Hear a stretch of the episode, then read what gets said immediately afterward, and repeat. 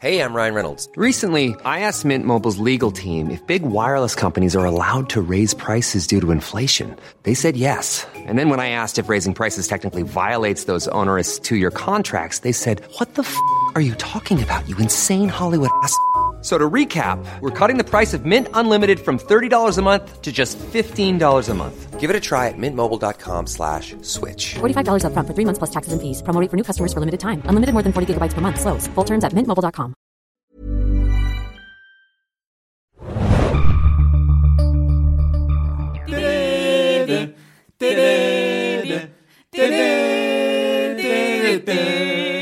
Hallo und herzlich willkommen, liebe Filmjunkies und Serienjunkies zum neuen Podcast. Zu, ihr könnt es vielleicht erraten, Star Wars Episode 7, das Erwachen der Macht. Ich bin Adam und mit mir im Studio sind heute zwei Leute, die es in dieser Konstellation noch gar nicht gab, hier zusammen mit mir, aber mit mir in anderen Podcasts zusammen. Lange Rede, kurzer Sinn, wer ist mit dabei? Hallo, Anne. Und? Und hier ist der Robert. Hey, wir haben Star Wars in der Pressevorführung gesehen oder in der, bei der Deutschlandpremiere sogar, wie ich. Ähm, Natürlich, Anna. genau. äh, auf der exklusiven Deutschlandpremiere mit kleinen Cosplay-Leuten.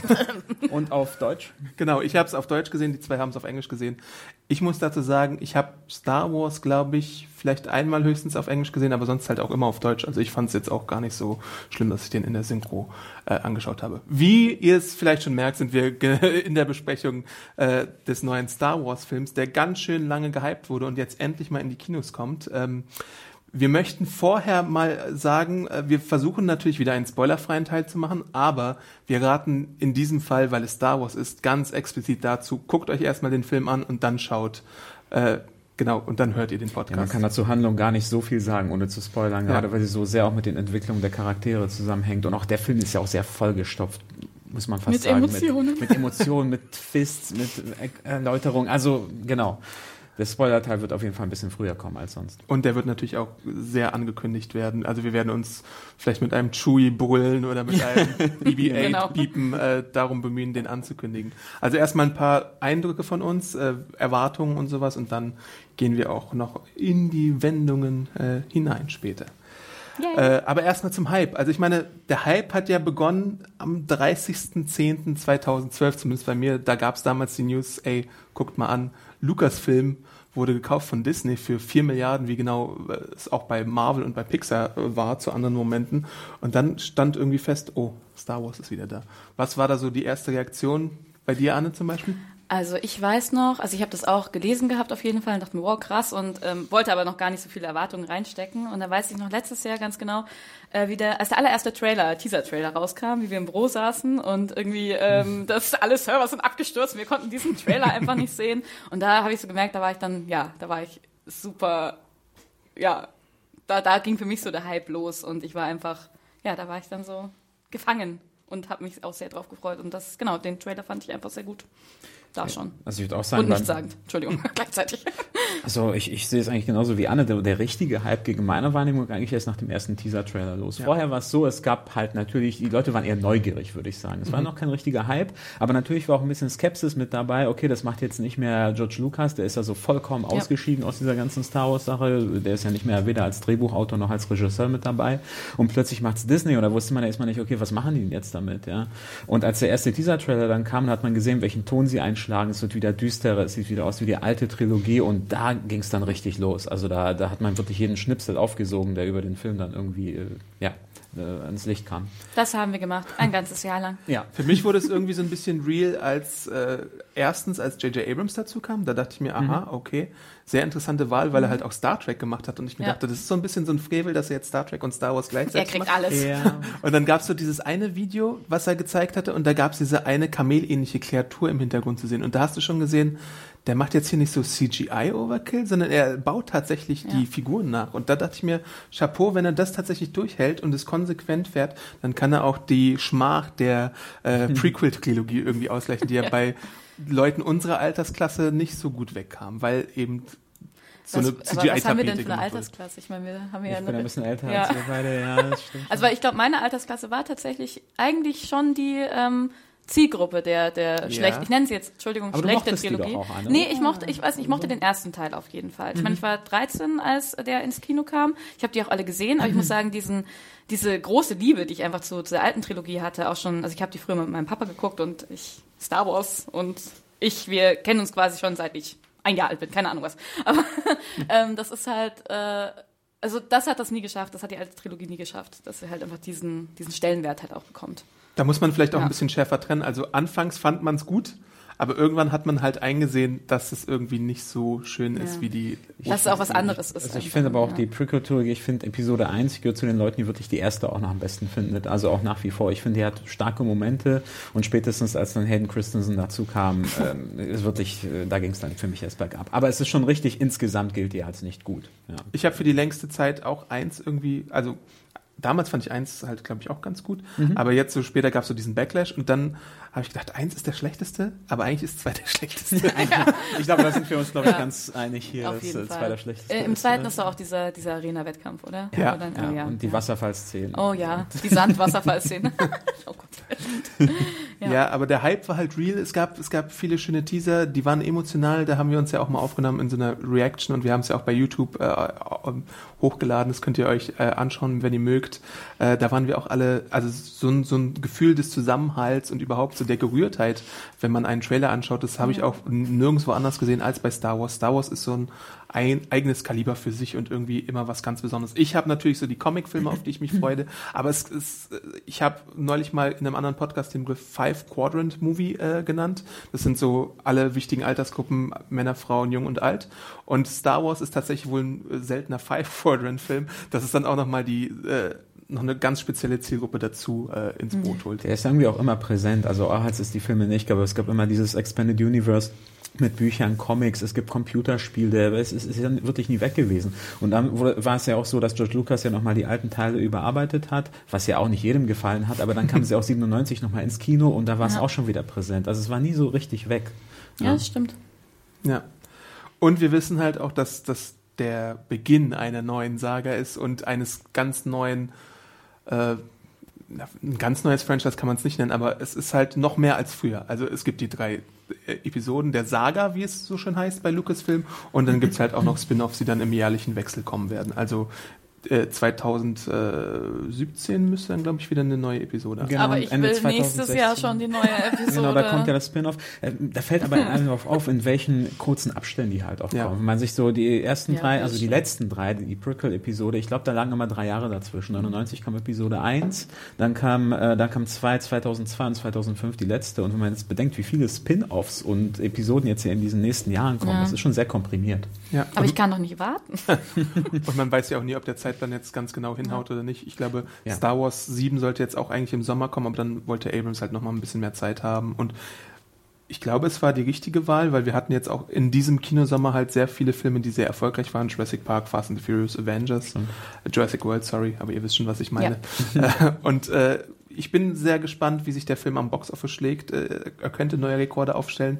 Ich bin sehr gespannt, ob er endlich mal Avatar, wie ich ihn nenne, Oh, vom Mund stoßt. Avatar. Ich denke, die Chancen stehen ganz gut, aber ja. Äh, ja, es ist halt, es ist halt mm, ein komisches Zeitfenster, weil normalerweise sind so diese, diese bahnbrechenden Filme auch so eher im Sommer beheimatet.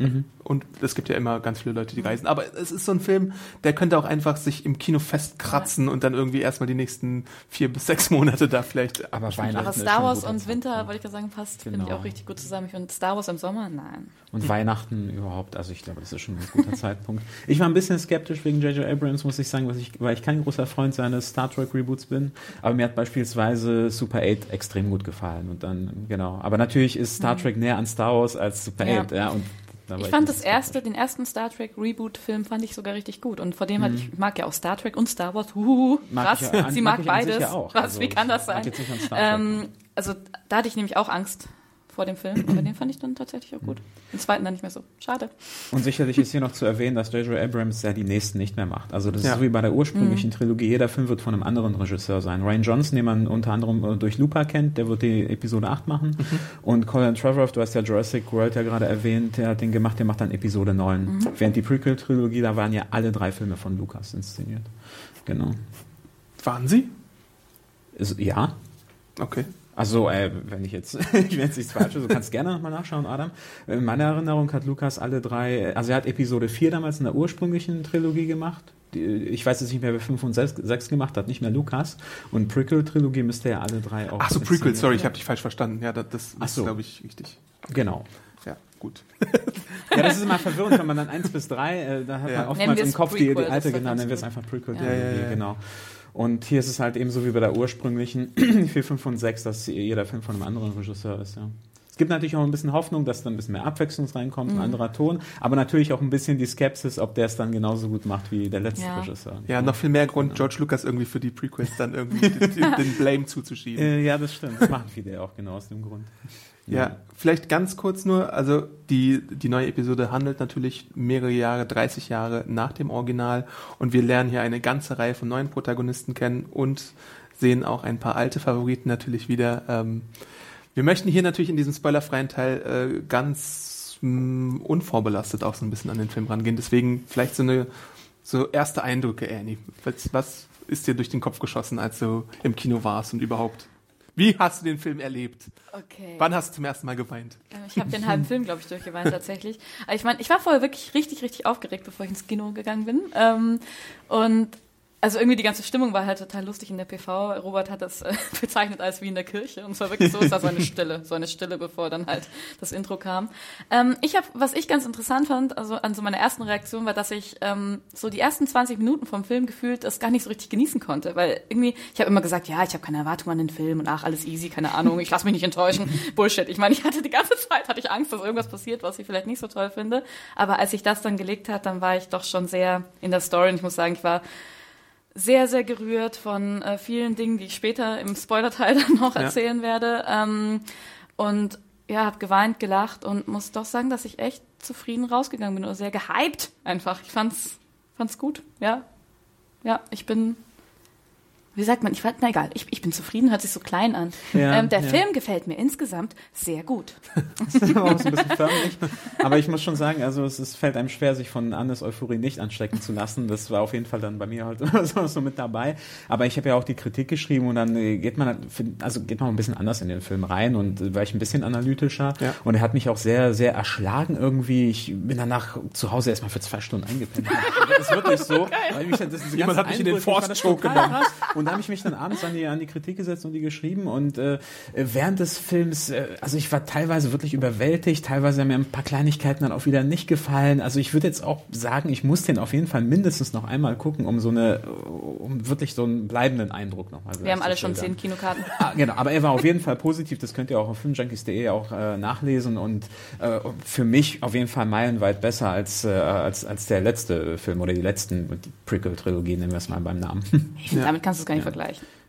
Ja, na, na, man kann aber schon die Emotionen, die man äh, Natürlich, verspürt, natürlich. natürlich vergleichen, auch wenn man die Filme nicht direkt vergleichen kann. Wie war es denn bei dir, Adam?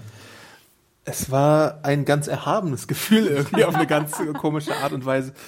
Das ist ein Gefühl, das, das habe ich nicht oft beim Kinobesuch gehabt. Und man hat so richtig gemerkt, jetzt kommen so bestimmte Beats und du denkst dir, yes. Und dann gab es natürlich auch Szenenapplaus bei, bei diesen Ja. Beats und so. Und wie bei Anne ist es halt auch so wirklich, dass man erstmal ein bisschen mit Anspannung da sitzt und man betet und hofft, bitte verkack es nicht, bitte verkack es nicht.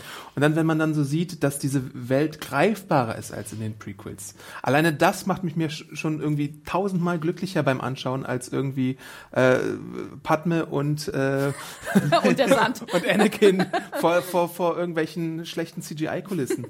Oder äh, Kreaturen, die mich nicht interessieren. Es gibt so süße Kreaturen in dem Film und das, das fand ich toll. Und noch ein Gefühl, was es beim Angucken gab, ich dachte mir irgendwann, Scheiße, jetzt muss doch der Film schon zu Ende sein. Ich will nicht, dass der jetzt schon zu Ende ist. Und dann ging der tatsächlich noch mal eine Stunde. Und ich fand's gut, dass er noch eine Stunde ging. Das spricht total für den Film. Ja, natürlich. voll. Ja. Ja.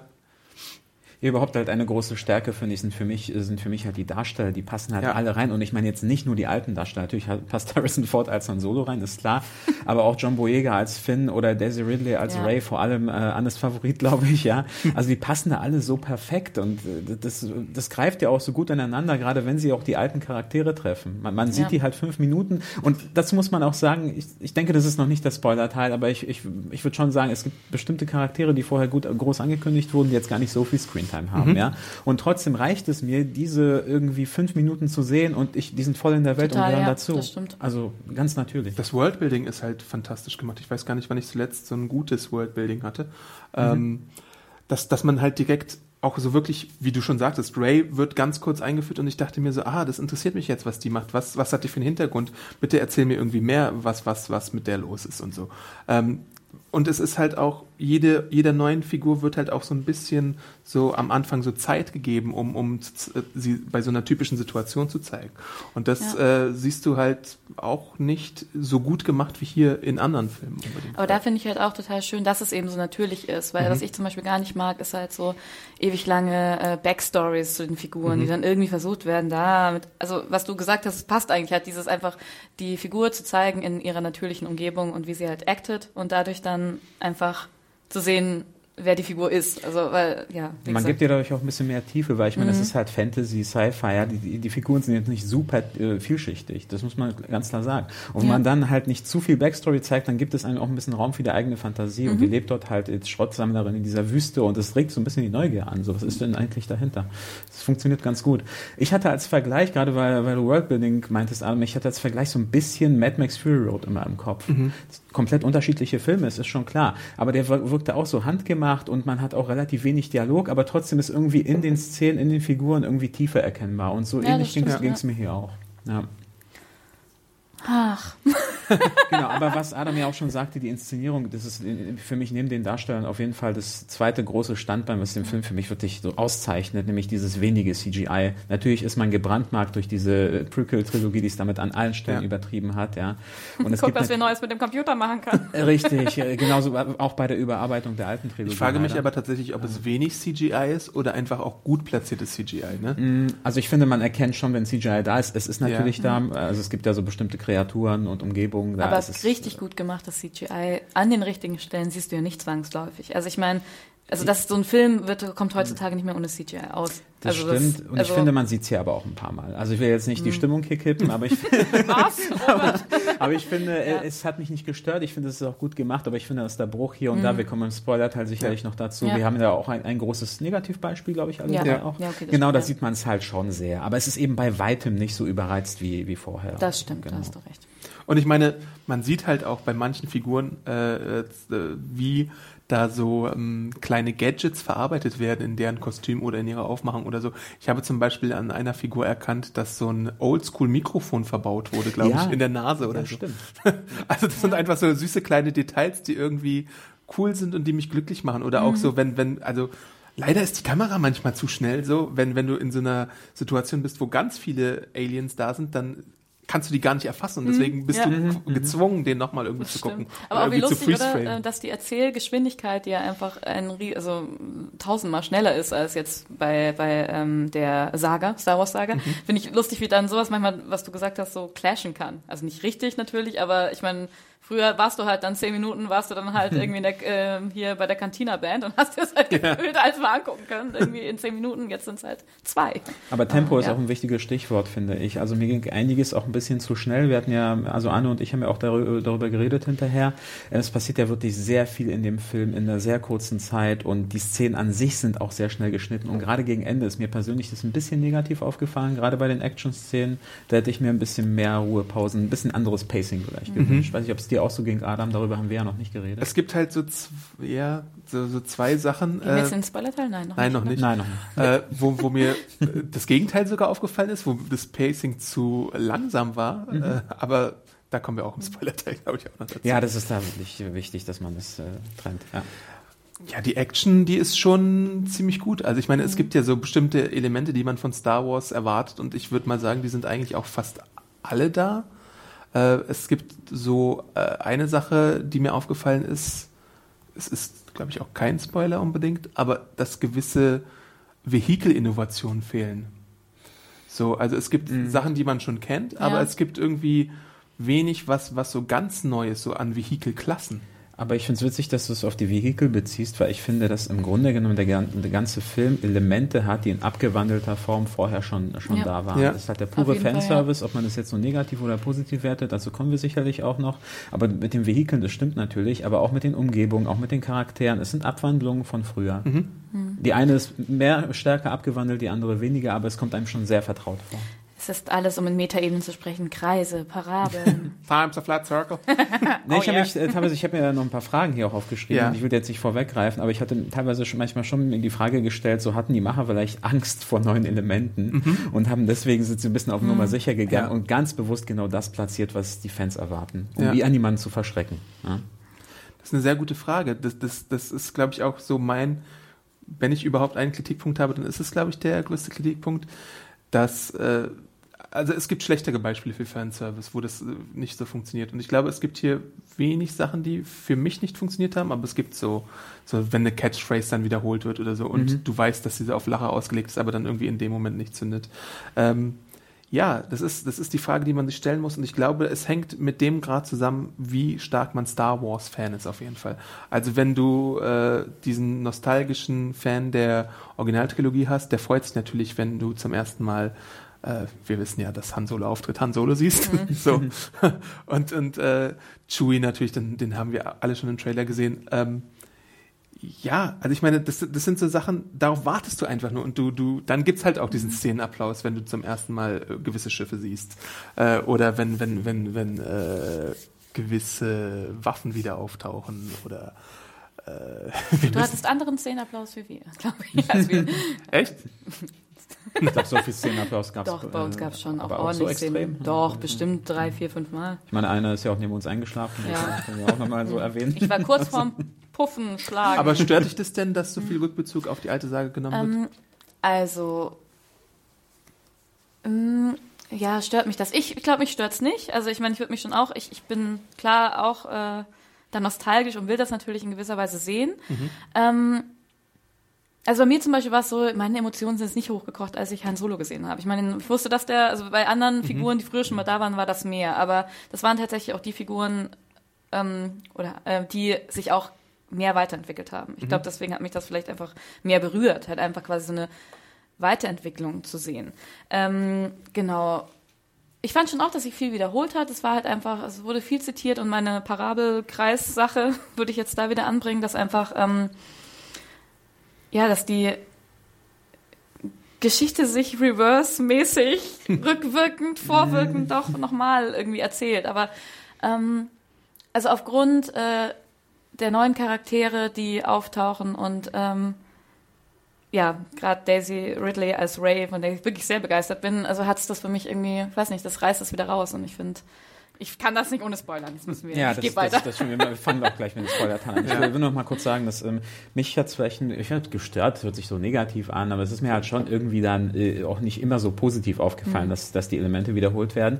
Ich habe es aber auch in meine Kritik auch nicht so negativ einfließen lassen, weil für mich hängt es wirklich auch sehr daran, was sie in den künftigen Filmen daraus machen. Ja. Wenn das jetzt hier der, der, der als Auftakt auch so ein bisschen ein Zitat von früher ist und es danach aber anders weitergeht, dann kann ich damit sehr, sehr gut leben. Ja. Wenn das jetzt aber in den nächsten Filmen natürlich auch mit der Zitiererei weitergeht, dann wäre ich, glaube ich, ein bisschen enttäuscht. Ja. Ja. Und ich glaube, so ist es, so, so ein bisschen ähnlich ist es auch bei Star Trek. Und bei Star Trek hat man diesen Fehler gemacht, glaube ich, noch Mhm. eher als, als, also ich traue ihnen zu, dass, dass äh, sie den Fehler hier nicht Mhm. bei Star Wars zu wiederholen. Aber es gab halt in dem ersten Film so eine ganze Reihe von Fanservice und dann im zweiten Film dann nochmal so ganz Mhm. komischen Fanservice. Ähm, eine Sache noch dazu, was ich mich auch gefragt habe, oder also nicht, also ich finde das jetzt nicht positiv und auch nicht, vielleicht eher sogar ein bisschen negativ. Ähm, ich meine, es schauen jetzt ja ganz viele neue junge Zuschauer und Zuschauerinnen das Ding auch an. Ja. Und da habe ich mir gedacht, okay, dieses Gefühl, was ich so mit sechs, sieben, acht hatte bei der, als ich den, den Star Wars 4 äh, zum ersten Mal gesehen habe. Vielleicht wollen die Macher und Macherinnen das auch rückwirkend erzeugen für dieses junge Publikum, weil ich meine, beim Prequel, bei der Que- Prequel Trilogie war das ja einfach nicht so da. Also ich frage mich, ob das auch einfach so ein schlauer Schachzug ist, zu sagen, ich, ich, wir erzeugen das nochmal. Also neben dem Man darf natürlich auch nicht vergessen, wie lange der erste Star Wars eigentlich schon her ist. Und wenn du Ja. dann wirklich diese ganz neue Generation hast, die das, also ich, Ja. ich weiß halt nicht, ob die das dann nachschaut oder ob sie von ihren Eltern gezwungen wird, das nachzuschauen oder so. ob es, oder ob es wirklich Leute gibt, die halt nichts schauen und damit dann anfangen und sich denken, das sind jetzt meine Helden. Ich hoffe, dass es so ist, Mhm. Ja. weil es gibt ja sehr positive Figurenbeispiele, äh, die in dem Film jetzt gezeigt werden. Äh, ich, hm, muss man sehen. Also ich glaube, ähm, auf der nächsten Comic-Con werde ich irgendwie 300 Rays sehen oder Fins oder sonst Ich komme mit als Ray. Ich finde aber auch, dass wirklich die Funktion des Films extrem darauf ausgelegt ist, dass man neugierig auf die nächsten ist. Mhm. Das war ja früher nicht so. Also ich finde, dass zum Beispiel Star Wars 4, also der erste Star Wars, der in die Kinos kam, der kann alleine für sich ganz locker stehen. Ja, da gab es auch die- diese Krönungs- um Genau. ähm, Medaillenzeremonie. Richtig, genau. Wo Chewie nichts bekommen hat, was Punkt. da Genau. los? Chewie hat nichts Sehr- bekommen, aber es war so eine schöne Version vom Force-Theme. Theme. Genau, sehr, sehr guter Punkt. Und das ist ja halt auch wieder so ein neuer Einstieg, aber es wird, ja gut, das ist, hat auch wieder mit dem Spoiler-Teil zu, zu tun natürlich. Ja, man wird irgendwie so entlassen, äh, so, okay, ich will jetzt wissen, wie es weitergeht, unbedingt. Ja. Das Ja. stimmt. Das stimmt. 2017, ich glaube, ihr wollt mich verarschen. Naja, mal gucken. Aber was- vorher kommt ja Rook One noch. Ja, genau. Aber da ist, ist ja. Da muss man es bei den, ähm, weil ich einen kurzen Abstecher zu den Spin-Offs, die spielen ja dann auch zu anderen Zeiten und legen Ja. andere Schwerpunkte. Also Rogue One spielt beispielsweise zwischen Episode 3 und 4 und da geht es um die, äh, um das Stehlen der Pläne für den Todesstern. Und ein anderes Spin-off, da, das soll den jungen Han Solo zeigen, wie, und Boba Fett, glaube ich. Da ist jetzt auch noch kein Darsteller bestätigt. Ist sicherlich äh, auch eine schwierige Sache, da einen zu finden, der Harrison Ford ersetzen kann. Äh, genau, also da, die, die spielen halt eben halt zu anderen Zeitpunkten und sind nicht wirklich verknüpft mit Und ich glaube, da tatsächlich wird der Hype auch gar nicht so groß sein bei diesen Spin-offs. Also ich meine Mhm. schon ein bisschen, aber auf gar keinen Fall auf diesem Level. Und es wird sowieso schwer sein, diesen Hype, den es jetzt um diesen Film gab, nochmal irgendwie zu schaffen. Also ich meine, Disney wird irgendwie sein Möglichstes tun, aber Ja. ich glaube, dieser eine fast orgasmische Hype, den man Ja, da das hatte, war so das, ist, krass, das ja. ist unglaublich, wie der jetzt Also entladen ein bisschen, wurde. wer ich mit Marvel vergleichen könnte, da sind halt die, die Hauptepisoden, weißt du was, wie Avengers, Captain America, während Mhm. dann diese Spin-Offs eher so das Gefühl von Ant-Man und Co. haben. Also schon erfolgreich, sicherlich qualitativ auch gut, aber das wird niemals diesen, diesen riesigen Hype geben. Ja. Ja. Aber ich war, glaube ich, ich überlege, ob ich schon mal so aufgeregt war, als ich ins Kino gegangen bin. Ich glaube nämlich nicht. Ich weiß nicht, auch früher als Kind, ich meine, ich hat, äh, hatte das gestern kurz irgendwie Titanic, vielleicht war ich da aufgeregt. Ich weiß nicht, das war das war, war auch so ein Hype-Ding, als ich klein war. Aber mir fällt gerade nichts ein, so ein, ich weiß nicht, ich war, ich war so aufgeregt. Bei mir war es schon Episode 1, peinlich. muss ich sagen. Also ich meine, wie alt war ich denn damals? So, so keine Ahnung, 20 oder so? Ein bisschen älter, glaube ich sogar noch. Und äh, da war der Hype auf jeden Fall genauso groß. Also da Ja, wusste guck, ja ich noch bin doch keiner, jetzt auch was... fast 20. Ha, jetzt, ja. war ein Scherz. Aber da, das war schon auch heftig damals. Da wusste man ja auch noch, hier, dass, dass, dass George Lucas das kaputt Ja. macht in den nächsten Episoden. Ja, aber stimmt, das war Also- auch krass. Oh, es gibt neue Star Wars-Filme. Ja. Also wir haben jetzt ein bisschen kritisiert auf jeden Fall, aber ich glaube, man merkt heraus, dass wir alle den Film eigentlich ziemlich gut fanden und ich würde jetzt auch Ja. gerne demnächst in den Spoiler-Teil überleiten. Bipu, bipu, bipu, bipu, bu. Soll ich, soll ich wir Chewbacca-Geräusche machen, machen? nee, wir machen vielleicht noch ein, also nur mal so ein Satzfazit. Also du bist Ich bin. Darf ich nur mit Ich bin was sagen? Ähm, oh Gott, jetzt hast du mich ganz rausgebracht. Ich bin. Ich will begeistert sagen, aber vielleicht ist das zu viel. Doch, ich bin begeistert. So. Ja, also, also bei mir, wie gesagt, ich habe ja auch die Kritik geschrieben. Ich habe jetzt 4,5 von 5 Sternen gegeben, habe zwischendurch an viel gedacht, aber dann war doch die Tendenz äh, weiter nach oben. Also auf jeden Fall auch begeistert, aber ich muss ihn unbedingt auch nochmal sehen. ja Ich eben. auch, ich alle. will ihn unbedingt nochmal sehen, ist mein Das Fazit. sagt aber auch schon wieder viel aus, dass Ja. man überhaupt Bock drauf hat. Und wir haben ja auch schon unsere Karten, Anne und ich auf jeden Fall. Also wir werden ihn auch jedenfalls demnächst nochmal sehen. Und ich kann ihn dann auch zum ersten Mal in der englischen Fassung sehen. Ist ja auch mal ein interessanter Unterschied, ob es dann nochmal irgendwie anders ist in meiner Rezeption und so. Äh, Ich bin auch gespannt, wie es weitergeht. Und eigentlich finde ich drei Jahre jetzt äh, oder zwei Jahre, je nachdem, wie schnell sie sich beeilen, ziemlich lang. Ähm, Ich, freu- ich freue mich auf jeden Fall, dass das ein gelungener Film geworden ist, der viele, viele, viele, wenn nicht sogar alle Fehler der Prequel-Trilogie irgendwie ausgemerzt hat. Ja, die Das ist- wichtigsten auf ja. jeden Fall. Hm. Genau. Machst du das Chewie-Geräusch oder kannst Okay. du das Chewie-Geräusch? Oh Gott. Das ist Chewie. Ich mach nochmal Bipu Bipu. Hören sich ja die weiblichen äh, von dieser Rasse ja so an, Wo- Wookiees, genau. Wir gehen jetzt in den spoilerhafteren Teil.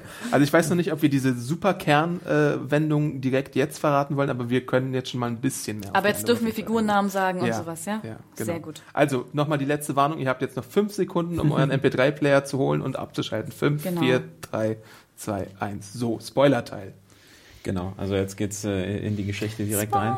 Also, ähm, ja, also wir haben ja schon die, die Charaktere genannt. Also das kann man vielleicht auch schon so sagen, wer eigentlich so die Hauptidentifikationsfiguren für, die, für die Zuschauer sind. Das ist am Anfang, würde ich sagen, es ist Finn und später verlagert sich das sehr stark in Richtung äh, Ray, wo die auch, obwohl die auch beide sehr viele gemeinsame Szenen haben. Anfangen tut das Ganze ja mit Poe Dameron, der von Os Oscar Isaac gespielt wird, was ja. vorher ja auch sehr stark angekündigt wurde und mich hat sehr überrascht, dass der Charakter sehr wenig Screentime hat. Ja, ja, genommen. ja.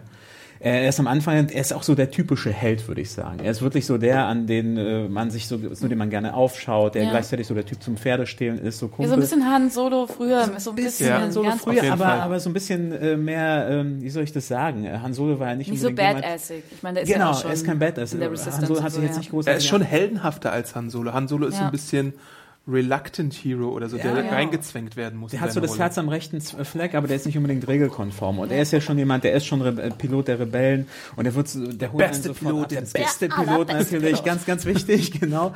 Ja. Ja. und das ist der beste Pilot wird dann schon in der ersten Action-Szene, die ich super cool inszeniert fand. Also der Film holt einen in dieser Szene auch so krass ab. Ja. Und er wird dann aber auch gleich gefangen genommen. Ja. Wie fandet ihr die erste Szene? Ich habe, glaube ich, gleich ein paar Tränchen in den Augen gehabt. ähm, ja, also ich fand die Szene auch total gut. Ich fand irgendwie, ähm, komm, äh, fand auch irgendwie, ja, also ich habe mich sehr abgeholt gefühlt. Ich fand es gleich spannend. Ich fand die Action auch cool. Aber wie gesagt, ich war halt in dem Moment, war ich noch in diesem Modus, oh Gott, oh Gott, ich gucke Star Wars, Hilfe, Hilfe, was passiert hier? Und ähm, also ich kann da, glaube ich, gar nicht so. Ich muss es nochmal sehen, damit ich da richtig was zu sagen kann. Aber ich habe mich da auch abgeholt gefühlt. Es wird auch direkt erstmal so ein Ausrufezeichen gesetzt um, und dir gezeigt, was die First Order eigentlich für ein Verein ist. Ne? Ja, genau. stimmt. Äh, da, da werden keine Gefangenen gemacht, da, das, das, das ist krass eigentlich. Das hätte ich Ja. auch so in der Richtung gar nicht erwartet. Und dann gibt's ja später nochmal einen, einen Zweitschlag, der noch viel krasser ist, wo ich mir dachte, oh, okay, der, der Feind, mit denen die Rebellen es zu tun haben, der hat es echt in sich. Das Ja, fand ich auch krass mit dir. Entschuldigung, Robert. Ich wollte sagen, dass man vielleicht ein bisschen beschreiben kann. Man sieht halt, wie die First Order auf diesem Planeten landet und äh, Paul Dameron dann, äh, dann halt äh, mitnimmt. Er versucht sich zur Wehr zu setzen. Und in diesem ganzen Szenario werden dann halt so unschuldige, was ich weiß, glaube glaub ich, Die Dorfbewohner halt einfach Dorfbewohner da, ja. oder Landarbeiter, die werden halt einfach erschossen. Ich Ja, fand das und auch das fand richtig, ich richtig krass. Das war richtig hart, ja. Und da sieht man halt, wie Adam schon gesagt hat, wo, wo, wo die Reise hingeht mit der First Order. Die sind halt richtig krass und es wird aber Mhm. auch ganz klar gezeigt. Das Einzige, was ich mich so gefragt habe, ist, das Imperium konnte ich immer so ein bisschen besser positionieren, wie groß und mächtig die sind. Das Ja. ist mir hier so ein bisschen schwerer gefallen. Ich wusste jetzt, ich, ist es jetzt eigentlich eher so eine Terrororganisation, die einfach nur sehr groß ist? Oder ist das eigentlich schon die Größenordnung vom Imperium? Das war mir Mhm. äh, nie so richtig klar. Wie Ja. ging es euch da? Also ich habe mir schon gedacht, dass die auf jeden Fall schon Imperium adäquat groß sind. So. Okay.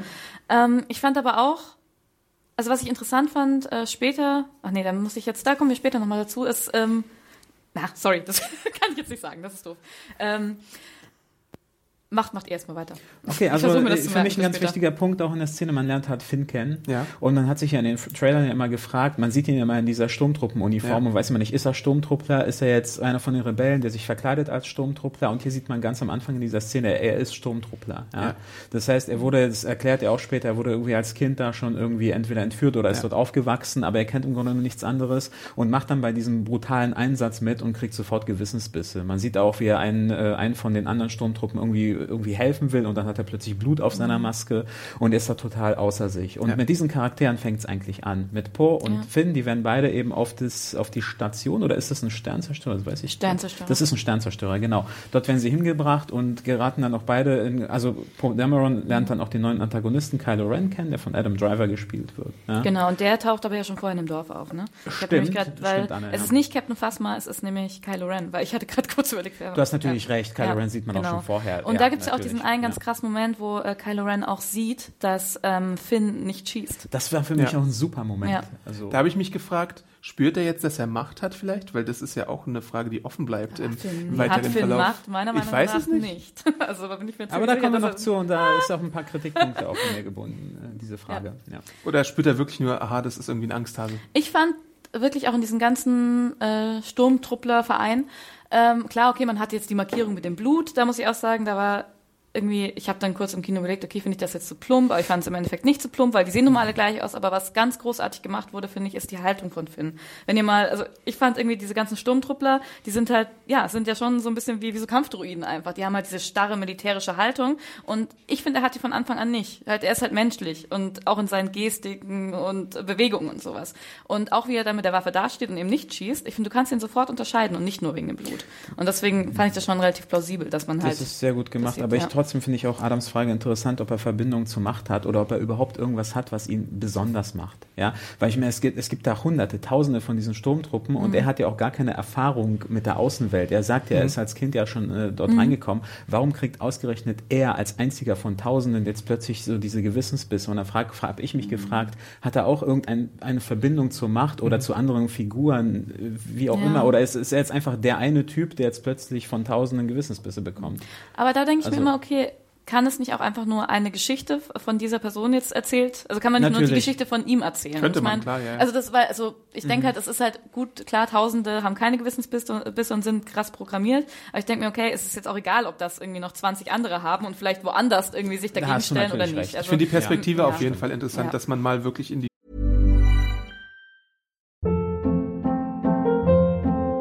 Hold up. What was that? Boring. No flavor. That was as bad as those leftovers you ate all week. Kiki Palmer here, and it's time to say hello to something fresh and guilt-free. Hello Fresh. Jazz up dinner with pecan-crusted chicken or garlic butter shrimp scampi. Now that's music to my mouth. Hello Fresh. Let's get this dinner party started. Discover all the delicious possibilities at hellofresh.com. Sturmtruppen reingeht und äh, ihnen ein Gesicht, äh, Ja. wie auch immer, äh, verschafft und äh, halt wirklich in diesen Apparat äh, eintauchen kann und sieht, hey, das sind auch Menschen und früher waren es ja mal Klone. Genau, ein wichtiger Punkt. Genau. Ja. Es wäre früher gar nicht gegangen, Ja, weil es ja das alles stimmt, Klone ja, waren. ja, ja. Genau. Ja, das hat mir auch sehr gut gefallen, ja. Dass, dass es wirklich ein Sturmtruppler ist, der dann eben diese Gewissensbisse bekommt und, und der dann zusammen mit, äh, mit Poe Dameron dann vom, vom Sternzerstörer äh, fliegt. Ja. Und dann ist Fliegt. Poe Dameron plötzlich weg.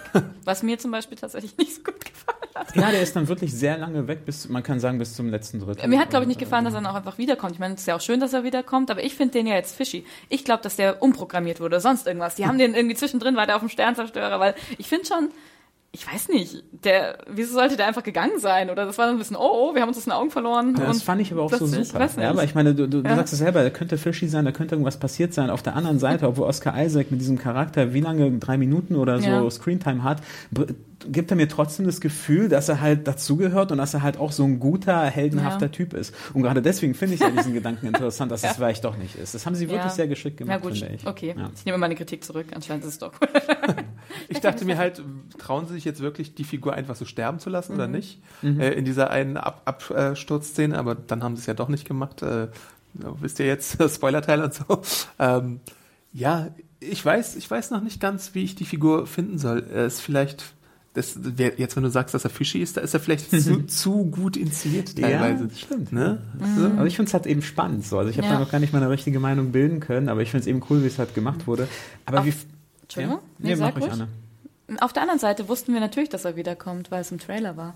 Ja, Okay. Das, das, das Ding ist halt auch wirklich tatsächlich, Ja, das stimmt. wenn man sich so aufmerksam die Trailer angeschaut hat, wie in dem Fall, Oder musste. musste. oder musste tatsächlich, ja, dann hat man den Film geguckt und bei mir war es so, aha, dieser Trailer-Moment war noch nicht da, der Film kann noch nicht zu Ende sein, dieser Trailer-Moment war noch nicht da, der Film kann nicht zu Ende sein. Darüber war ich auch ein bisschen überrascht, weil manche Trailer werden ja so geschnitten, dass man tatsächlich irgendwie so nur die erste halbe Stunde des Films verwurstet, aber hier war es ja tatsächlich so, dass man fast den gesamten Film Natürlich die Endszene Oder- im, ja. im Winter, die ist ja auch im Trailer Ja. mit dem Genau. Laserschwert, das hat mich auch sehr Das überrascht. war ja auch der erste Teaser-Trailer. die Richtig. Und das- Ähm, genau. ja, aber ich glaube, es sind auch, sind nicht auch ein paar Sachen drin, die im Endeffekt nicht im Film sind. Also zumindest Voice-Over-mäßig ist, Das ähm, sein, ja. ist was auch nicht mit drin. Aber ja. Aber Ähm. für mich ganz wichtiger Punkt, der mich sofort irgendwie begeistert hat. Ich fand halt Kylo Ren, das erste Auftreten, hat, fand ich sofort total krass. Ja. Also es ist wirklich einer von diesen Bösewichten, der taucht auf, man sieht die Maske, man sieht die Bewegung, äh, was er so macht. Da, äh, Paul Dameron schießt ja einmal auf ihn in der Anfangsszene und dann hält er so diesen, Ja. diesen dieses Projekt. Ja, das ist krass. Das, Das- das sah einfach so geil aus. Ja. Genau sowas erwartet man von Star Wars. Mhm. Also ich stimmt, zumindest. ja. Ja. Das fand ich auch Ja. toll. Und dann, als sie gehen, dann schlägt so der Laser noch ein. Richtig, genau. Der, hängt, der Laser hängt die ganze Zeit in der Luft, der geht und dann fliegt er. Das hat einfach so super cool funktioniert. Ja. Und er hat halt auch Kräfte. Ich weiß jetzt nicht, ob diese. Jetzt könnt ihr mir auch äh, Feedback-Mail schreiben oder so und mir sagen, ich bin ein Star Wars-Noob.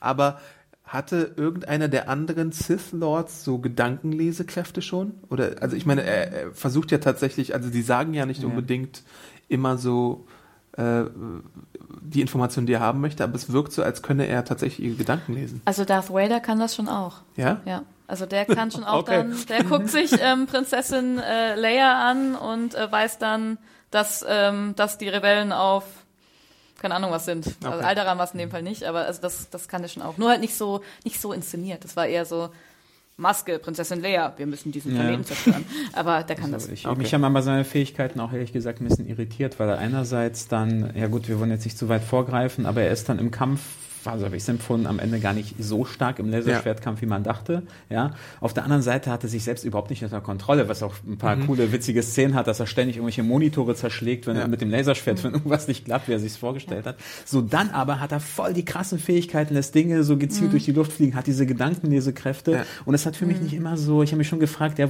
auf welchem Stand befindet er sich eigentlich in der Ausbildung sozusagen? Für mich hat Ja. das super gut funktioniert. Ja, für weil, mich auch. Weil nämlich, ich finde, dass Kylo Ren ist nicht so angelegt wie dieser Ich bin total böse und nur auf der dunklen Seite der Macht Charakter. Ja. Das ist für mich auch ein kleiner, Ju ein kleiner Junge. Oder noch nicht, also nein, Mhm. klein ist er ja nicht mehr. Ich meine, der wird schon auch über 20 sein, aber halt einfach ein junger Mensch, der irgendwie gar nicht, der hadert die ganze Zeit. Es ist, ja, er ist irgendwie nicht kaltblütig, er, ähm, er weiß noch nicht so recht, wohin mit sich. Und so, da finde ich auch ganz interessant, dass er eben Monitore zerstört und da seine krasse, seine krassen cholerischen Wutanfälle irgendwie auslässt und dass er nicht Menschen umbringt. Weil er hat ja kein einziges Mal ähm, in dieser Situation, dieser 2-2-Situation, die wir auch hatten, dieses Ja. ähm, er ist weg, ähm, irgendwie äh, hier als Poe ge geflohen ist. Er ist weg, ja, und man denkt, oh Gott, der bringt den um, aber nein, er zerschlägt den Monitor. Und das finde ich Ja, halt stimmt, schon ja. cool gemacht. Und auch gerade, was du mit dem Kampf am Ende sagst, ähm, ich finde, man merkt schon, dass er technisch total gut ist, aber dass er halt einfach in seinem Kopf halt einfach, er kann das nicht richtig trennen. Also ich finde, das für mich funktioniert das.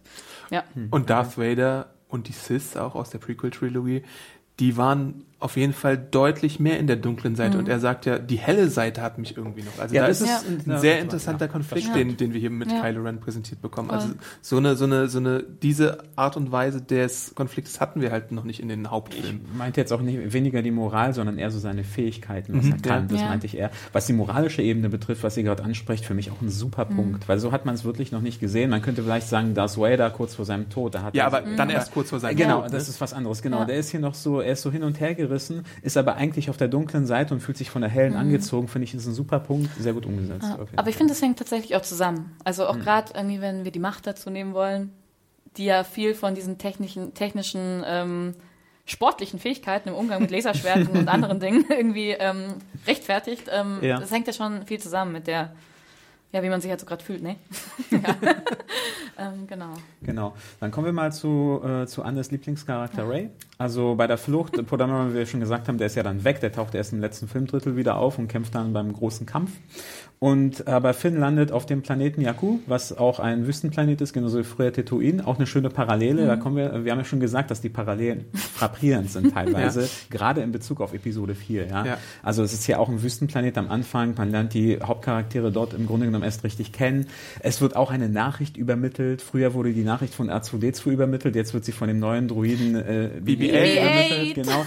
BB-8 hat nämlich die Nachricht, wo der letzte große lebende Jedi, jetzt können wir es ja sagen im Spoiler-Teil, Luke zu finden Ja. ist. Und er hat einen Teil dieser Information äh, zumindest, ja.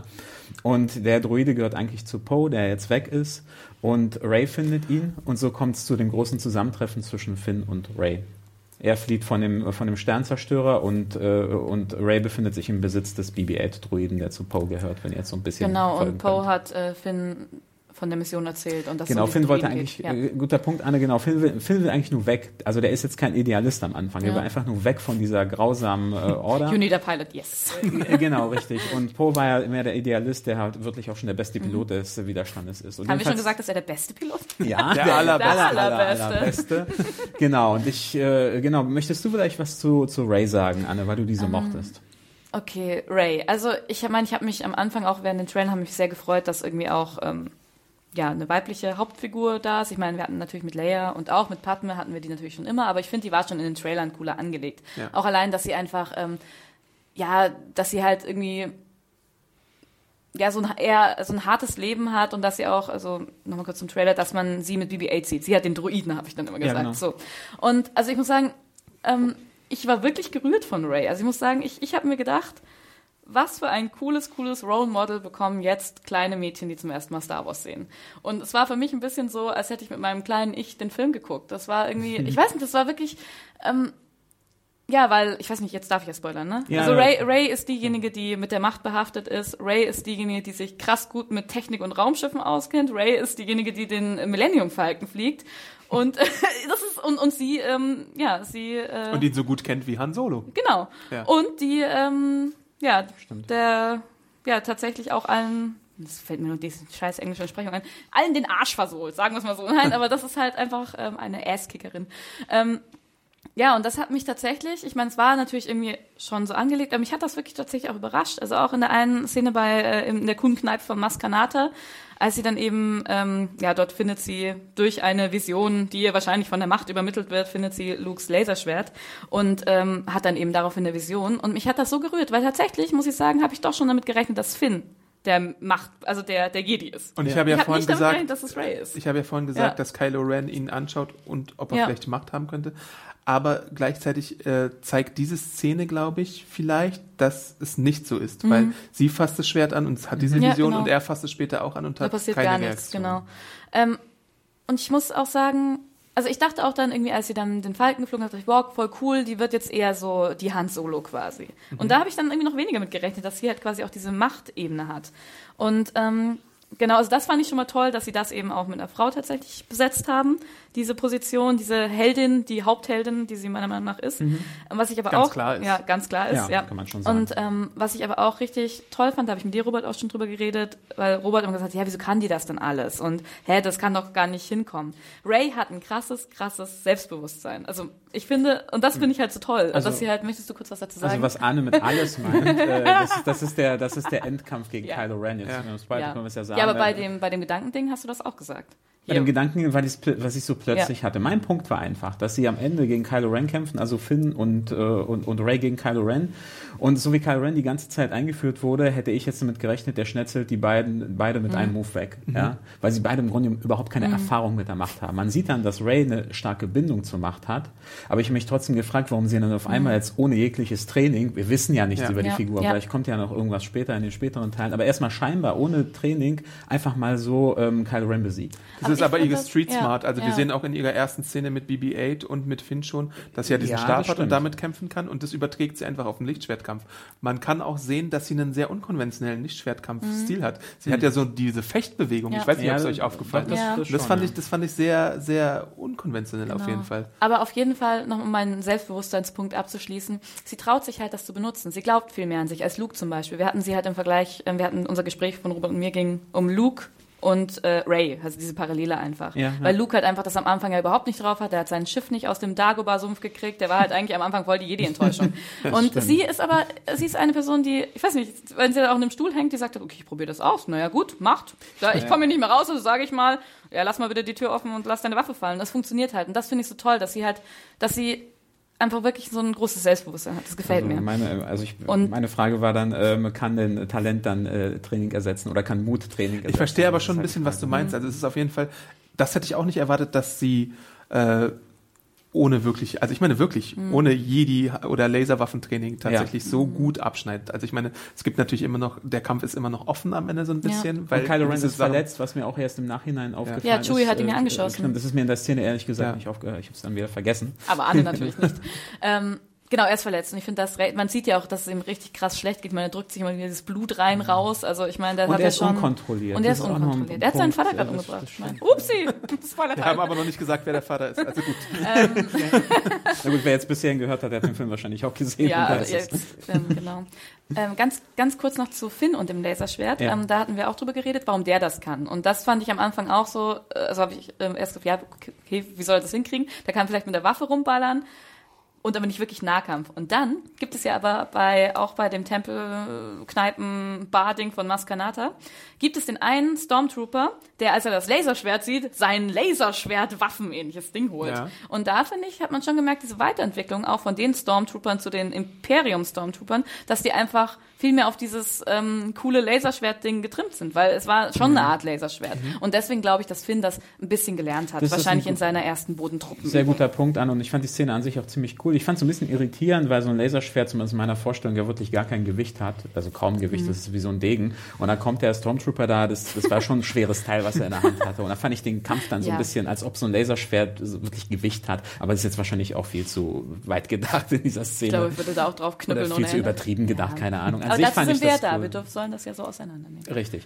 Aber ich fand die Szene an sich cool, dass der Stormtrooper plötzlich da so eine Gerätschaft, ich weiß gar nicht, wie man es nennen soll, ja, so ein Parierstab oder so rausholt und dann, äh, das heißt, die haben aus alten Fehlern so gelernt und das, das ist das, Gefühl, was Trooper da, Saber. Trooper Saber. Trooper Saber. War an sich eine coole Szene und erklärt natürlich am Ende auch, Ja. äh, wa- warum Finn überhaupt zurechtkommt mit dem Laserschwert gegen, äh, gegen Kylo Ren. Ja, das hat es für mich auch ein bisschen erklärt und dann auch gerettet im Grunde genommen. Aber ich glaube, wir waren uns alle, also was ich mit, äh, Ja, also Adam. zumindest äh, Anne und ich waren uns einig, dass dieser Endkampf äh, zwischen Kylo Ren, Finn und Ray sehr cool inszeniert war. Wie Ich finde es ja immer sehr interessant bei Star Wars Filmen, wie Lichtschwertkämpfe eingesetzt werden. Und es gibt, glaube ich, keine. Es gibt drei richtig krasse Lichtschwertszenen. Also ich meine, es gibt natürlich auch diese Monitorszene, aber eigentlich gibt es gar nicht so viele Lichtschwertkämpfe. Es gibt halt äh, Kylo gegen Finn und Kylo gegen Ray. Dann gibt es, glaube ich, noch einmal einen anderen Lichtschwerteinsatz. Ja, genau, bei dem Tod des Vaters. Ah ja, natürlich. Äh, genau, aber sonst wird das Lichtschwert halt relativ spärlich eingesetzt, außer Kylo, der halt manchmal schnetzelt. Und das finde ich gut, weil äh, in die Prequels, um jetzt da wieder drauf rumzureiten, hatten ja tatsächlich dann so äh, Einsätze von Lichtschwertern, die abenteuerlich Das waren. lasst uns so viele Lichtschwerter und ich meine, in, in der. Originaltrilogie war es dann halt wirklich so, wenn ein Lichtschwertkampf gemacht wurde, dann hatte der auch was zu bedeuten. Dann waren irgendwie emotionale äh, Einsätze vorhanden. Und das finde ich gut, dass man sich darauf wieder zurückbesonnen hat. Wobei ich aber sagen muss, äh, das muss ich mal kurz einwerfen, mein allerliebster Laserschwert- oder Lichtschwertkampf ist aus Episode 1, Darth Maul, äh. Also muss ich echt sagen, auch wenn ich die Prequel-Trilogie da wirklich, die hat viel Fehler gemacht, weil der ist wirklich von den äh, am beeindruckendsten für mich nur mal so als kurzer, kurzer Einwurf. Und du hattest zu dem Lichtschwert noch einen Punkt, oder? Also ich, ja, genau. Also das wollte ich mal drauf kommen. Ich meine, seit dem ersten Trailer, das ist im Grunde genommen, wenn Fa- Fans äh, sich äh, negativ geäußert haben zu den Teasern und zu den Trailern, war es äh, Kylo Rens Laserschwert. Die Parierstange. Ich sage immer Laserschwert, Äh, nee, ich weiß, dass es Lichtschwert ist. Also äh, verzeiht mir das, Lichtschwert natürlich. So dieses rote Lichtschwert ist, sieht im Grunde genommen so aus wie die anderen auch, nur dass er hat noch zwei so eine kleinen, ähm, wie nennt man das? Parierstangen. Pa Parierstäbe hat, genau. Stangen. das steht, Entschuldigung. Also, okay, ein paar Stangen hat, genau. Und das, man hat sich natürlich die ganze Zeit gefragt, okay, machen diese Dinge überhaupt Sinn? Ja, also beim falschen Umgang kann man sich vorstellen, dass man sich vor allem selbst verletzt und nicht den anderen. Und man fragt sich, wozu ist das überhaupt da? Denn wenn jetzt wirklich eine, eine Parierstange ist und dann rattert da so ein, so ein anderes Lichtschwert drauf, dann läuft man natürlich Gefahr, dass man sich selber verletzt. Ja. Also das ist die Sache, ähm, man sieht in einer Szene, wo er gegen Finn kämpft, dass er dann diese Parierstange benutzt, um ihn am Hals zu Ja. verletzen. War auch eine krasse Szene. Ja. War eine krasse, coole Szene. Ich finde, Anne hat noch eine sehr, sehr coole Idee gehabt, was das für eine Bedeutung haben könnte. Magst Genau, ja, mal das erzählen? mag ich euch gerne erzählen. Ich meine, ähm, es wurde ja gesagt, ähm, dass äh, man, wenn man den Film gesehen hat, verstehen wird, warum es die, diese Parierstangen gibt. Mhm, Ne? genau, ja, stimmt. So, ähm, genau. Ich glaube, dass das äh, mit Luke zu tun hat und dem ewigen ähm, Menschen verlieren ihre Hände in Star Wars äh, Geschichte. Also die Okay. ganze Familie von Kylo Ren, Ben, ähm, also sein Großvater Darth Vader, Anakin verliert seine Hand und ähm, Luke verliert sie auch. Und ich glaube, dass aus dieser Geschichte das einfach eine, eine Fortführung oder eine Verbesserung ist, zu sagen, ich will meine Hand Ach nicht verlieren. so. Dass es einfach quasi auch ein Symbol dafür ist, ähm, sich halt gegen vielleicht auch diese Familiengeschichte zu schützen. Wir können vielleicht irgendwann nochmal aussprechen, warum das eine Ein Familiengeschichte ist. ein bisschen Ähm, Psychologische, genau. Genau, und das, äh, ja, und das finde ich, also für mich ist das ein sehr guter Also ich, ich fand die Erklärung Ja. wirklich sehr, sehr cool, weil unabhängig davon, ob das tatsächlich dann auch funktioniert Ja. als Schutz, es kann auch ein total schlechter Schutz sein, aber es passt auch zu diesem unkontrollierten, spontanen Wesen von Kylo Ren, dass Ja. er das einfach macht, ohne zu überlegen, ob das wirklich Sinn macht, aber als Symbol funktioniert es sehr gut Ja, in der finde ich Erklärung, finde ich. Das hat mir sehr gut gefallen. Ich habe mich halt gefragt und ich habe auch erwartet, wo kommt jetzt die obligatorische jemand verliert sein, seine Handszene. Mhm. Und ich habe mich gefragt, ist das C3PO, der dafür sinnbildlich steht, dass er seinen Arm verloren hat, weil er halt so einen random roten Arm Sie hat? erkennt mich vielleicht nicht, das liegt am roten Arm. Ja, ganz genau. Weil sonst klickt, hat doch, hat doch jeder seinen Arm behalten, oder? Mhm. Ja, aber ist doch vielleicht Ja. auch mal ganz schön, dass Aber es wird Ja. mit der Tradition gebrochen. ja. Und C3PO erklärt nicht, warum sein Arm weg ist, weil er unterbrochen wenigstens wird. an Ich dachte, dass Stelle. jetzt vielleicht so quasi, weil er ja schon auch nicht nur äh, nicht nur das Comic Relief ist, sondern tatsächlich auch manchmal, also hat er früher auch schlaue Sachen gesagt, aber ein bisschen lustiger verpackt, aber er sagt ja auch so hier und da, da ist die Karte, bla bla bla, dass er vielleicht aufgestiegen ist in der Resistance und jetzt vielleicht einfach quasi, dass das so sein, sein Rang ist. Vielleicht. So ein Ehren, Ehren Oder man kann die Spielzeuge nochmal auf andere Art und Weise verkaufen. Ja, die hat einen roten Arm. Ja, das- Genauso wie das Lichtschwert, ja auch ein krasser Spielzeugdriver. ist. Stacys neuer Hut. Also ich habe auf jeden Fall noch einen Punkt, den ihr schon ja. angesprochen habt, ähm, weil man ja über, über Ray ja so wenig äh, äh, erfährt und so. Was ich auch in der Review ähm, positiv hervorgehoben habe, ich finde, der Film lässt genau die richtigen Fragen auch offen. Ja. Ja, und genau, das ist äh, ein ganz wichtiger Punkt. Also klar, man ist neugierig da, äh, darauf, was als nächstes passiert, aber trotzdem ist er irgendwie rund und äh, funktioniert an sich als Film sehr gut, aber er lässt genau die richtigen Fragen offen und das, Ja. das ist, finde ich, schon so ein Kunststück, ja. Also also gerade in Bezug auf Ray oder jetzt auch auf diese kleinen Fragen, man sieht halt irgendein kleines Element, wie zum Beispiel den Arm von C3PO, fragt sich so, hey, okay, was hat's damit auf sich? Und es wird halt eben nicht beantwortet. Das fand ich sehr gut. Ja. Aber dann auch nochmal zum etwas kritischeren Punkt vielleicht, zumindest bei Anne und bei mir. Äh, Adam, wie fandest du denn, abgesehen von diesem Laserschwert oder Lichtschwertkampf am Ende, wie fandest du denn den großen Kampf gegen, also diesen Raumschiffkampf mit diesen neuen Todessternen, nennen wir ihn jetzt Der mal Todesplanet. so. Todesplanet. Ja, ähm, ich wurde irgendwie an einen anderen Film erinnert, den ich schon mal gesehen hatte. Der hieß, glaube ich, Star Wars. Aber wow. Richtig, das, äh, ge- genau. Ja, weil es eigentlich das, das gleiche Plot-Element mit einer ganz leichten Abwandlung ist wie in, in Star Wars Ja. Episode 4. Es ist zwar alles irgendwie noch mal größer, obwohl der Todesstern ja schon verdammt galaktisch groß Ja. war. Und wenn man es mal in richtiger Währung umrechnen würde, irgendwie Trazillionen äh, Geldeinheiten kosten würde. Ähm, ja, aber irgendwie hatte ich auch, also irgendwie dachte ich mir, ja gut, das nehme ich jetzt hin und denke mir, ach, Star Wars. Ja, aber genau das ist der Punkt. Man nimmt es halt hin, denkt sich Star Wars, es ist ja auch super cool inszeniert. Am Ende explodiert alles, vielleicht ein bisschen zu viel. Da hatten wir auch so das. Ich hätte- ich hätte bisschen ihn zu nicht viel- explodieren lassen, Bisschen zu viel ja. Bombast. Ja. Aber ich habe mich mir gerade dann auch wieder die Frage gestellt, wo wie der Stellenwert dieses Ordens halt im Universum ist. Ja. Ja, weil, weil der Todesstern war wirklich das große Projekt vom Imperium. Und das Imperium hatte ich, war in meiner Vorstellung Mhm. irgendwie noch größer. Ja. Du wolltest was dazu sagen? Ja, Anne? jetzt kann ich das sagen, was ich vorhin so rumgestottert habe, was ich nicht sagen wollte. Ähm, dieser riesen Todesplanet, der zerstört ja auch Starkiller? äh, der Star lass ihn mich Todesplanet. der, der Starkiller Starkiller. Base heißt hier. Also die Starkiller Base, ähm, die zerstört ja äh, die Republik.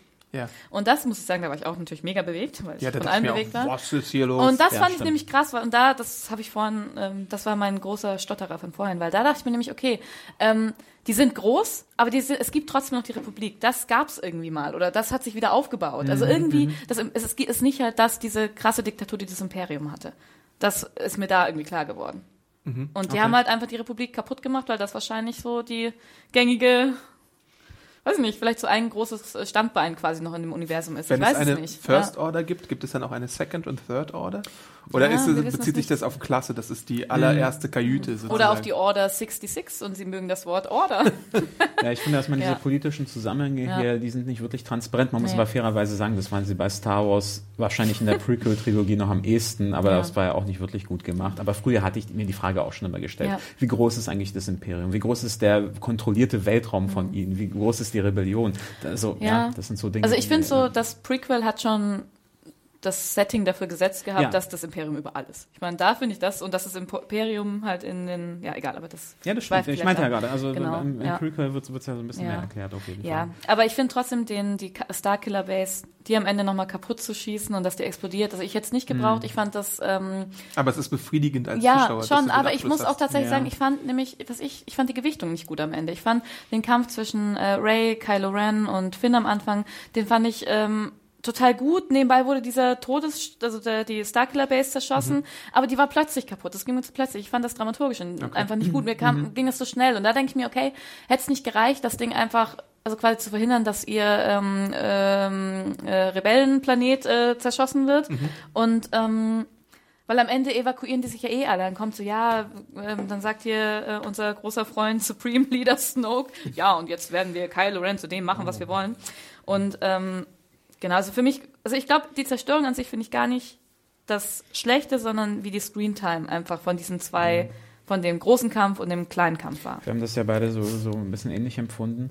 Ähm, also ich, wir hatten, glaube ich, so, so zwei, drei große Sachen auf jeden Fall noch auf dem Schirm. Äh, da wir ja schon Supreme Leader Snoke genannt haben. Ich glaube, Ja. das ist für uns alle drei so mit der größte Kritikpunkt Ja. am Film seine Darstellung. Sag, wie wir ihn heimlich nennen.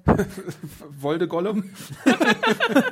ja, er wird halt als Hologramm eingeführt und man könnte erstmal denken, im allerersten Augenblick, dass er, dass er irgendwie eine sechs Meter große Figur ist. Zum Glück ist es dann doch nicht so. Glück nicht. Äh, aber es ist eine, eine, ein Beispiel von CGI, was im Film leider nicht aufgeht und irgendwie die unbeeindruckendste Figur im ganzen Film, die ist auch der Lehrmeister von Kylo Ren und die möchte auch noch seine äh, seine Lehrstunden abschließen jetzt demnächst, Ja. äh, nachdem er äh, das mit seinem Vater getan hat, was er da tut. Und dann geht er richtig schön Schweinebraten essen. Genau, und äh, gespielt wird er von Andy Serkis, das hast du, glaube ich, auch schon gesagt. Ne?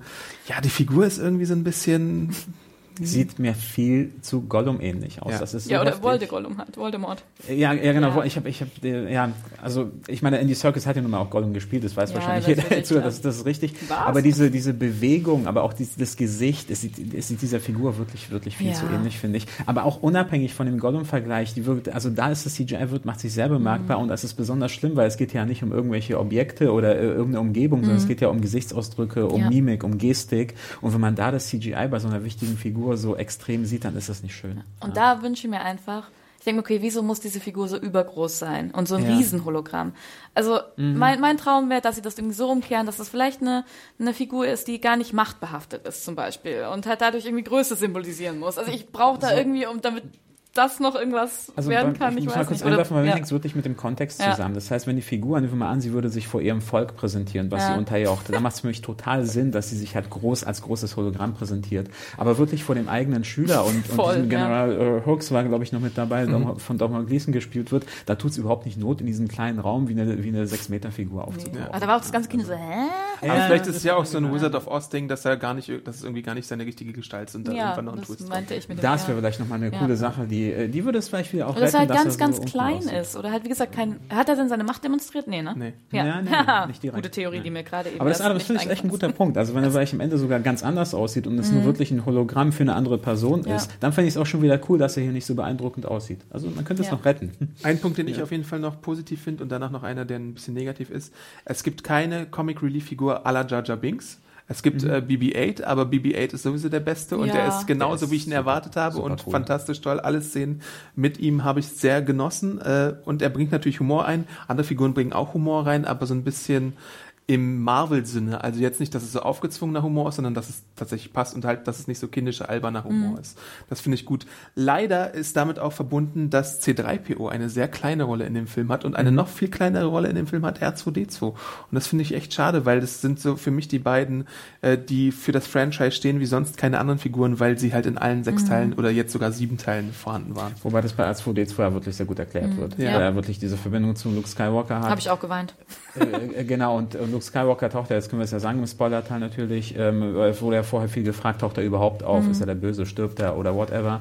und Luke Skywalker ist ja die Figur, die am Ende in der Endszene nur ein paar Sekunden lang zu sehen So ist. eine Wie viel, wie viel Geld hat er dafür bekommen, dass er irgendwie Genau. einen Drehtag Und hat? es wird vorher halt gesagt, okay, der hat diese enge Verbindung zu R2D2 und R2D2 ist im Grunde genommen abgeschaltet, als, als Luke nicht da ist, so kann man es ja sagen. Mhm. Ja. Ja. und deswegen kommt er eigentlich auch kaum vor. Er ist im Standby. Am Standby. Ja, aber dass wir schon Ja. bei dieser Endszene sind, äh, auch wenn wir jetzt ein bisschen vorausgreifen, ähm, ist eine meiner Lieblingsszenen im Film, die Abschlussszene Großartig, ich fand's Luke. auch toll. Ja, man sieht, wie, wie, äh, wie, wie Ray äh, zu so einem Jedi-Tempel geht. Also man hat dann Ja, schon den die- Tempel sieht man gar nicht, ne? den Tempel sieht man gar nicht. Es ist wie so eine Insel auf einem Planeten und sie geht so eine Treppe hoch und er steht so an der Schlucht zum Wasser. Mhm. Ja. So, ja. Und man sieht Luke die ganze Zeit von hinten mit, mit dieser Jedi-Kutte und dann dreht er sich um, bevor der Film halt äh, ausgeht und guckt Ray an. Und ich finde seine Ausstrahlung, seine Aura in der Szene, es steht so, Mhm. Ja. ich glaube, er hat einen Vollbart auch, er war sehr bärtig. Die, die sagt so viel aus, obwohl er kein Wort sagt. Das mir stimmt, sehr ja. gut Und interessant ist auch die Kleidungswahl, weil er keinen schwarzen Mantel hat, sondern einen grauen Mantel. Ne? Ja. Keinen weißen Mantel, sondern tatsächlich Ja, so ein verwaschenes auch. Grau. Aber und die Kleidung ist ja aber auch eh, wenn man sich das auch mal rückwirkend anschaut. Ich meine, dass, ähm, dass Ray hell gekleidet ist, hat natürlich auch schon von Anfang an diesen Bezug zu der guten Seite der Macht und Luke auch ein bisschen stimmt, gefestigt. ja. Aber ich finde auch Ray am Ende, dieses trotzige, kämpferische, nimm dein scheiß Lichtschwert und komm zurück, Ding, das hat mir gut gefallen. Ja. Ach, die Endszene war toll. wir stehen etwas unter Zeitdruck Ja. und müssen Genau, leider wir zum müssen Ende zu kommen. großen Nein. Twist kommen, den, den einen großen Twist. Wir haben ja schon mehrmals gesagt, Kylo Ren äh, äh, tötet seinen Vater. Äh, man fragt sich natürlich, okay, wer ist sein Vater? Wer wagt es, das auszusprechen von euch? Han Solo, wie die Smoke sagt. Und die Mutter ist Leia. Ja. Was ja klar ist, wenn es andere so was Aber ist klar, muss ich aber ganz kurz später auch noch was sagen. okay, ich. ähm, ja, also wie, wie, wie habt ihr das empfunden, dass, dass er der Sohn von, von Han und Leia ist? Der böse Cis-Sohn von Han und Leia.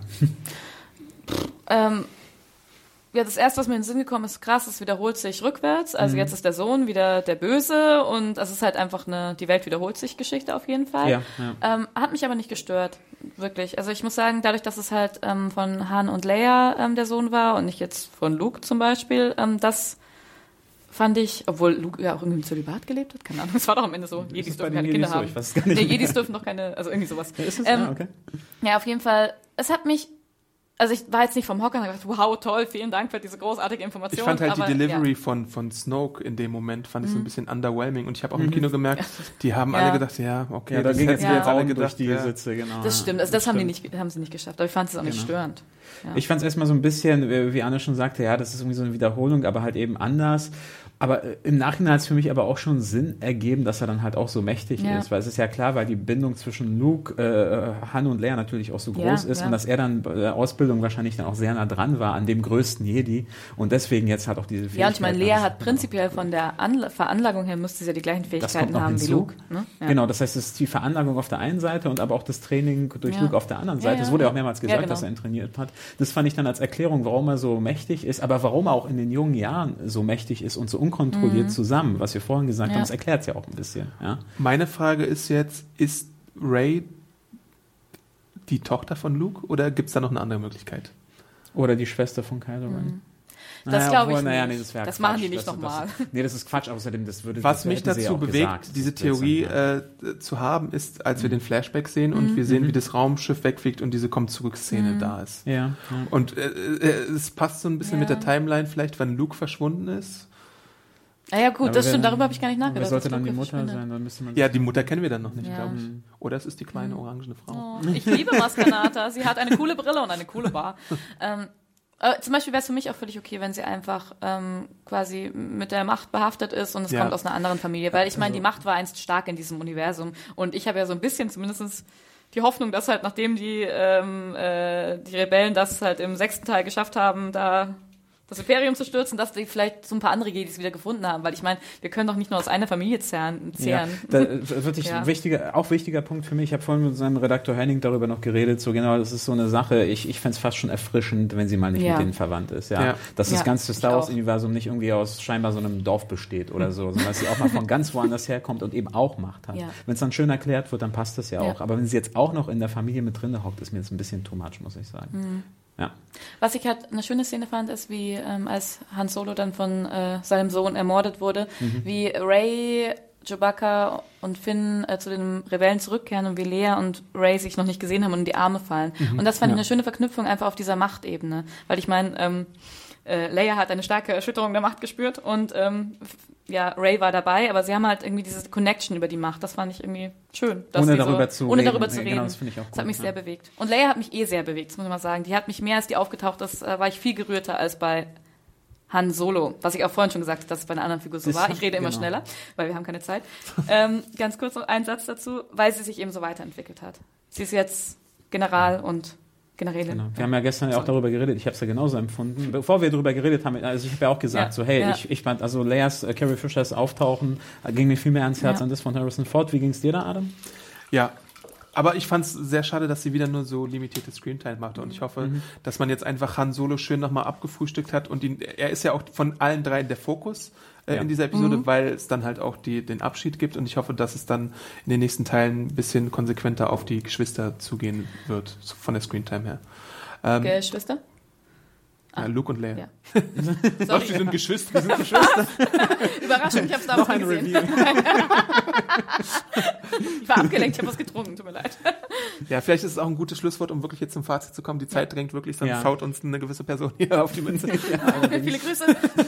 äh, genau. Also, wir empfehlen den Film auf jeden Fall. Äh, guckt ihn euch im Kino an, guckt ihn euch häufig im Kino an, äh, zieht ihn euch rein, sog, saugt ihn auf, äh, werdet Nerds und merkt euch, wie die ganzen Völker heißen, würde ich sagen. Äh, dein Fazit noch, dein Kurzfazit, Anne? Mein Kurzfazit ist auch, schaut euch den Film auf jeden Fall an. Äh, ich fand's toll, das habe ich vorhin schon gesagt. Ähm, äh, ich hab mich, fühle mich so, als hätte ich, ähm, ja, es wäre, hätte ich eine Jedi-Erscheinung wie beim Feuer im sechsten Teil von meinem kleinen Ich gehabt, das irgendwie nickend dasteht und sagt, ja, den Film gucken wir uns gerne zusammen an. Das ist auf jeden Fall ein gelungener Auftakt, um an die, ja, um an die Star Wars, Star Wars Saga anzuknüpfen.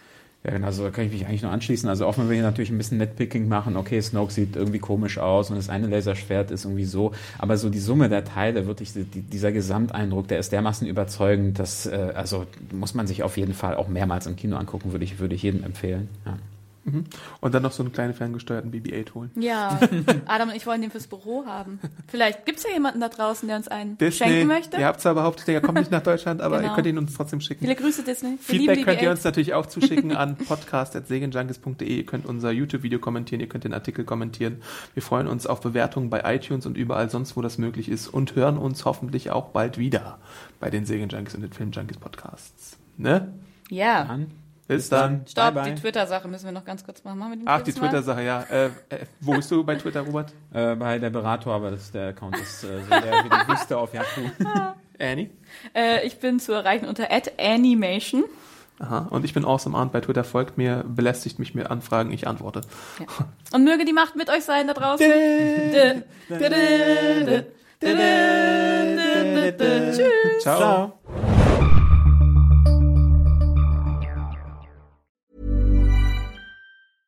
Ever catch yourself eating the same flavorless dinner three days in a row? Dreaming of something better? Well, HelloFresh is your guilt-free dream come true, baby. It's me, Kiki Palmer. Let's wake up those taste buds with hot, juicy pecan-crusted chicken or garlic butter shrimp scampi. Mm. Hello Fresh. Stop dreaming of all the delicious possibilities and dig in at HelloFresh.com. Let's get this dinner party started.